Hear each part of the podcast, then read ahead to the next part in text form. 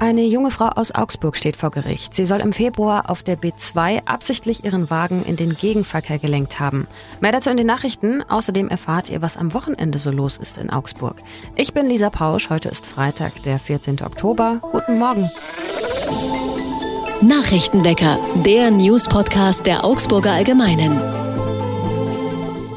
Ein außergewöhnlicher Prozess läuft seit gestern vor der Jugendkammer beim Augsburger Landgericht. Der 21-jährigen Linda R. wird vorgeworfen, absichtlich einen Unfall auf der B2 verursacht zu haben, um selbst dabei ums Leben zu kommen. Dass andere Menschen durch den Unfall ebenfalls hätten sterben können, sei ihr egal gewesen, heißt es zumindest in der Anklageschrift. Im Februar waren zwei Autos zwischen Augsburg und Kissing zusammengestoßen. Linda R. soll ihr Auto auf die Gegenfahrbahn gelenkt haben und steuerte auf der Höhe von Gut Lindenau etwa auf ein entgegenkommendes Auto zu. Nach dem Zusammenstoß waren beide Autos zwar schrottreif, aber der 34-Jährige, der in dem anderen Auto saß, hatte die Situation wohl schnell genug erkannt und konnte noch abbremsen und in Richtung Seitenstreifen ausweichen. Die beiden Autos stießen zwar zusammen, aber eben nicht frontal. Und der Mann und Linda R. wurden mit leichten Verletzungen im Uniklinikum behandelt. Linda R. ist inzwischen in einem psychiatrischen Krankenhaus in Bayern untergebracht. Ihrem Verteidiger zufolge werde sie die Frage nach dem Warum nicht beantworten können. Sie habe keine Erinnerungen mehr an den Tag. Außerdem leide sie seit Jahren unter psychischen Problemen und war vor dem Unfall auch stationär untergebracht, weil sie an einer schweren Depression erkrankt war. Sie hatte die Klinik laut Anklage für eine Corona-Quarantäne verlassen, sollte danach aber eigentlich wieder zurückkommen und weiter Therapie machen. Doch schon zwei Tage später stieg sie in das Auto, hatte davor auch Alkohol getrunken und steuerte dann in den Gegenverkehr. Linda R. beteuerte vor Gericht, das Geschehene jeden Tag zu bereuen. Eine zentrale Frage in dem Prozess wird jetzt auch die nach der Schuldfähigkeit der 21-Jährigen sein und ob die Tat als versuchter Mord zu werten ist. Vor ein paar Tagen sind Klimaaktivisten im Resepark auf Bäume geklettert, um dagegen zu protestieren, dass für ein Wohnbauprojekt knapp 60 Bäume gefällt werden. Vergeblich. Die Bäume kommen weg, weil hunderte Wohnungen dort gebaut werden sollen. Nun hat die Stadt aber erklärt, dass sie für die Neugestaltung des Bahnhofsvorplatzes nun doch nochmal die Lage prüfen will und Baumfällungen dort verhindern möchte. Noch vor der Sommerpause hatte die Stadt Pläne vorgestellt, nach denen die Bäume dort und in der Viktoriastraße in einigen Jahren gefällt werden sollen, insgesamt 44, vor allem weil die Bäume in einem schlechten Zustand sind und im Zuge der Bauarbeiten wohl auch beschädigt werden. Die Grünen stellten damals den Antrag, das Ganze im Bauausschuss zu verhandeln. Gestern haben CSU und Grüne dann gemeinsam eine erneute Überprüfung beantragt, um die Bäume eben zu retten. Für ein lebensfreundliches Stadtklima, heißt es von den Grünen, sei es notwendig, möglichst viele Bäume und unversiegelte Grünflächen zu erhalten und neue zu schaffen. Die CSU ist auch für den Vorschlag, aber ein bisschen weniger euphorisch. Aus der Fraktion heißt es, man wolle möglichst viele Bäume erhalten, auch um bei immer mehr heißen Sommertagen Hitzeinseln zu vermeiden, also Asphaltflächen ohne Schatten, über denen sich die Hitze dann staut. Laut CSU sollen die Kurzparkplätze bleiben und auch die zehn geplanten Taxistände. Am Montag wollen sich Baureferent Gerd Merkle und Umweltreferent Rainer Erben dann zu den Plänen äußern. Noch ist der neue Bahnhofsplatz aber Zukunftsmusik, denn die Deutsche Bahn baut dort ebenfalls und renoviert und deswegen wird der Bahnhofsvorplatz wohl frühestens 2030 fertiggestellt. In knapp zwei Monaten, und zwar zum Fahrplanwechsel am 11. Dezember, übernimmt das britische Verkehrsunternehmen Go Ahead einen großen Teil des Eisenbahnregionalverkehrs im Großraum Augsburg. Bis dahin werden nun Zug um Zug die roten Triebfahrzeuge des Fugger-Expresses, ja wortwörtlich aus dem Verkehr gezogen. Zudem macht Go Ahead in der Nacht Übungsfahrten und Rangiertests. Warum ist nochmal Go Ahead auf Augsburger Schienen unterwegs? Vor vier Jahren hatte Go Ahead sich bei einer Ausschreibung des Freistaats Bayern für das elektrische Eisenbahnnetz gegen den Fugger Express der Deutschen Bahn durchgesetzt. Go Ahead fährt nun zwischen Augsburg und München sowie in die westliche und nördliche Richtung des Augsburger Landkreises. Über den Fugger Express wurde sich immer wieder beschwert in der Vergangenheit, weil zum Beispiel die Kapazitäten nicht ausreichten, es lange Zeit keine Gepäckablage gab, der Komfort zu wünschen übrig ließ oder die Züge sich sehr oft verspäteten. Im vergangenen Jahr zum Beispiel kam jeder zehnte Zug des Fugger Expresses zu spät. Zum Fahrplanwechsel ist nun ein größerer Zeitpuffer für den Halt in München eingeplant und der Go-Ahead-Zug fährt in Richtung München dann mit einem neuen Doppelstockwagen. Wir schauen auf das Wetter in Augsburg. Heute Morgen wechseln sich Sonne und Wolken noch ab. Am Nachmittag zieht es sich dann zu und es regnet vor allem am späten Abend und in der Nacht. Die Temperaturen klettern bis auf 18 Grad.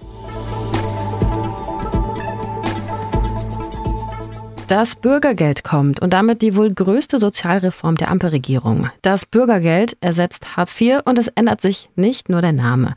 Mein Kollege Jonathan Lindenmeier hat mit Menschen gesprochen, die derzeit keiner bezahlten Beschäftigung nachgehen und deswegen auch von dieser Änderung betroffen sind. Hi Jonathan. Hallo Lisa. Was hat denn jetzt das Bürgergeld, was Hartz IV nicht hatte, also im positiven Sinn? Worüber freuen sich die Betroffenen, mit denen du jetzt gesprochen hast?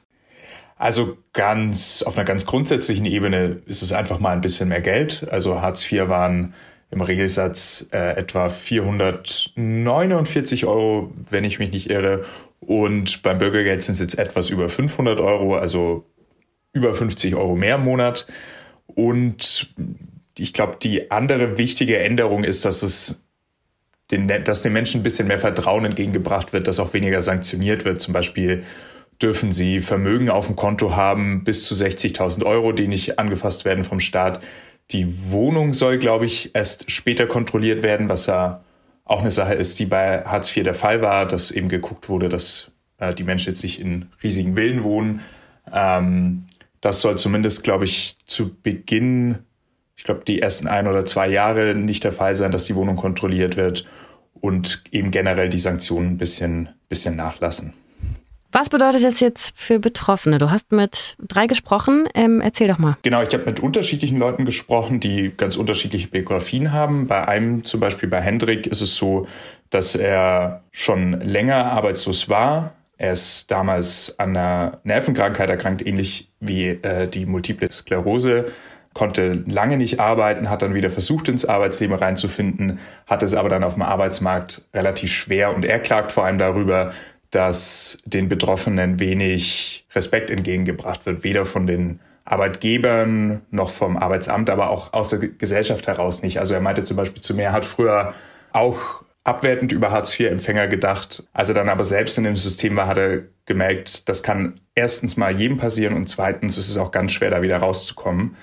Und er hofft da einfach auf ein bisschen mehr Respekt, einerseits vom Staat, aber auch von der Gesellschaft raus. Und glaubt er, dass sich das mit dem Bürgergeld ändern kann? Ich meine, es ist ja klar, der Name Hartz IV steht einfach für, auch oft für Verspottung und irgendwie Diskriminierung von Menschen, die keine bezahlte Arbeit haben. Glaubt er, das kann sich ändern, allein durch jetzt auch einen neuen Namen? Grundsätzlich sagt er schon, das ist erstmal eine gute Sache, das ist ein Schritt in die richtige Richtung. Bisschen mehr Geld ist okay, wobei er sagt, es bräuchte mindestens 600 Euro, um ein respektables Leben zu führen. Aber so wirklich an die grundlegende Änderung glaubt er nicht, weil er eben sagt, das System an sich, die Menschen, mit denen er dann am Arbeitsamt zu tun hat, werden weiterhin genauso agieren, werden ihm jetzt nicht mehr Respekt entgegenbringen, nur äh, weil das Ganze jetzt einen anderen Namen hat und ein bisschen mehr Geld mit sich bringt. Das ist jetzt ein Projekt der Ampelregierung. Kritik kommt natürlich aus der Opposition von CSU und CDU. Was sagen die denn? Naja, die Kritik, die aus von CDU und CSU kommt, äh, geht dann eher in die Richtung, dass Hartz IV an sich schon okay war und dass man da jetzt nicht unbedingt äh, mehr Geld zahlen muss und vor allem nicht weniger sanktionieren sollte, weil sie eben glauben, dass, sage ich mal, in Arbeit sein deutlich mehr in Anführungszeichen mehr wert sein sollte, als äh, keine Arbeit zu haben. Und sie befürchten quasi, dass die Leute dann keinen Anreiz mehr haben, sich einen Job zu suchen. Das ist so die Kritik, die von der Seite kommt. Jetzt sieht man aber auch, dass eben in Arbeit sein nicht für jedermann und jede Frau möglich ist. Was sagt Hendrik denn dazu, dass es jetzt 50 Euro mehr gibt? Wie muss er sich denn jetzt auch gerade einschränken mit Energiekrise und höheren Preisen? Also er sagt, dass das natürlich mal eine Verbesserung ist zu Hartz IV eben davor. 50 Euro mehr sind 50 Euro mehr, aber er sagt, dass es mindestens 600 oder 650 Euro bräuchte, um halbwegs über die Runden zu kommen. Also im Moment ist es bei ihm so, ähm, dass er zum Beispiel geguckt hat, dass er am Tag nicht mehr als sechs, sieben Euro für Essen ausgibt. Also es gibt da ja auch, sag ich mal, Sätze, nach denen das berechnet ist, wie viel in diesen damals noch 449 Euro für welche Zwecke ausgegeben werden soll. Da ist zum Beispiel eben diese sechs, sieben Euro für Essen, ähm, aber zum Beispiel für Bildung ist irgendwie zwei Euro im Monat eingerechnet und darüber regt er sich glaube ich, auch zu Recht ziemlich auf. Also das äh, ist schon irgendwie eine seltsame Berechnung, dass man zwei Euro quasi im Monat hat, die man in seine eigene Bildung investieren kann. Also ich meine, für zwei Euro bekommt man kein Buch. Oder auch so Sachen wie Jobsuche, das kostet ihn ja auch Geld. Also ähm, er sagt, wenn er ein Vorstellungsgespräch hat, braucht er, braucht er mal irgendwie neues Hemd, er muss sich ein Zugticket kaufen, um da hinzufahren. Er muss die Bewerbungen schreiben und ausdrucken. Und äh, das sind auch Sachen, die in diesem Hartz-IV-Satz aktuell kaum vorgesehen sind oder nicht in einem ausreichenden Maß, so sagt er zumindest. Danke, Jonathan. Danke, Lisa. Was sonst noch wichtig wird, die Abgabefrist für die Grundsteuererklärung wurde auch in Bayern verlängert. Das ist eine wichtige Info vor allem für alle Immobilienbesitzerinnen. Am 1. Juli müssen Sie ja digital für jede Art von Grundstück eine gesonderte Steuererklärung abgeben.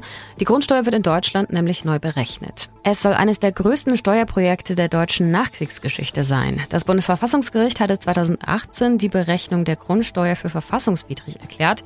In den alten Bundesländern wird die Grundsteuer nämlich noch nach Werten aus dem Jahr 1964 berechnet und in den neuen Ländern sogar nach Werten aus dem Jahr 1935. In einer riesigen Datensammelaktion müssen jetzt die Immobilienbesitzerinnen mithelfen, die Steuerberechnung auf neue Beine zu stellen. Und nach Baden-Württemberg hat jetzt auch Bayern die Frist verlängert, nämlich bis Januar. Die neue Grundsteuer wird dann ab 2025 fällig. Zum Abschluss schauen wir auf die Veranstaltung fürs Wochenende, beziehungsweise auf eine klitzekleine Auswahl, denn es ist wirklich einiges los in Augsburg. In der Spitalgasse findet heute und am Wochenende ein Herbstfest statt. Das veranstaltet die Stadtsparkasse Augsburg zum 200-jährigen Bestehen und am Wochenende wird in Lechhausen Kirchweih gefeiert und das noch bis Sonntag, den 23. Oktober.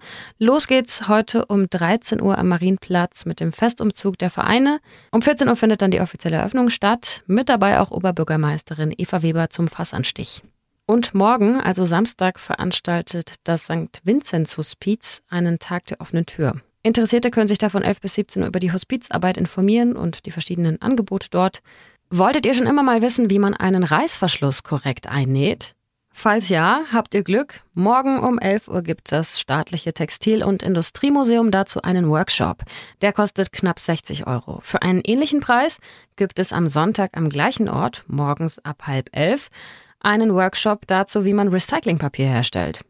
Wenn Papierkram aber nicht so eure Welt ist, dann könnt ihr zum Beispiel Swingtanzen lernen. Am Samstag nachmittags ab 2 Uhr im Café Himmelgrün. Kostenfrei bzw. gegen Spende. Und am Samstagabend ab Viertel vor acht gibt es Musik von der Chemnitzer Band Blond in der Kantine.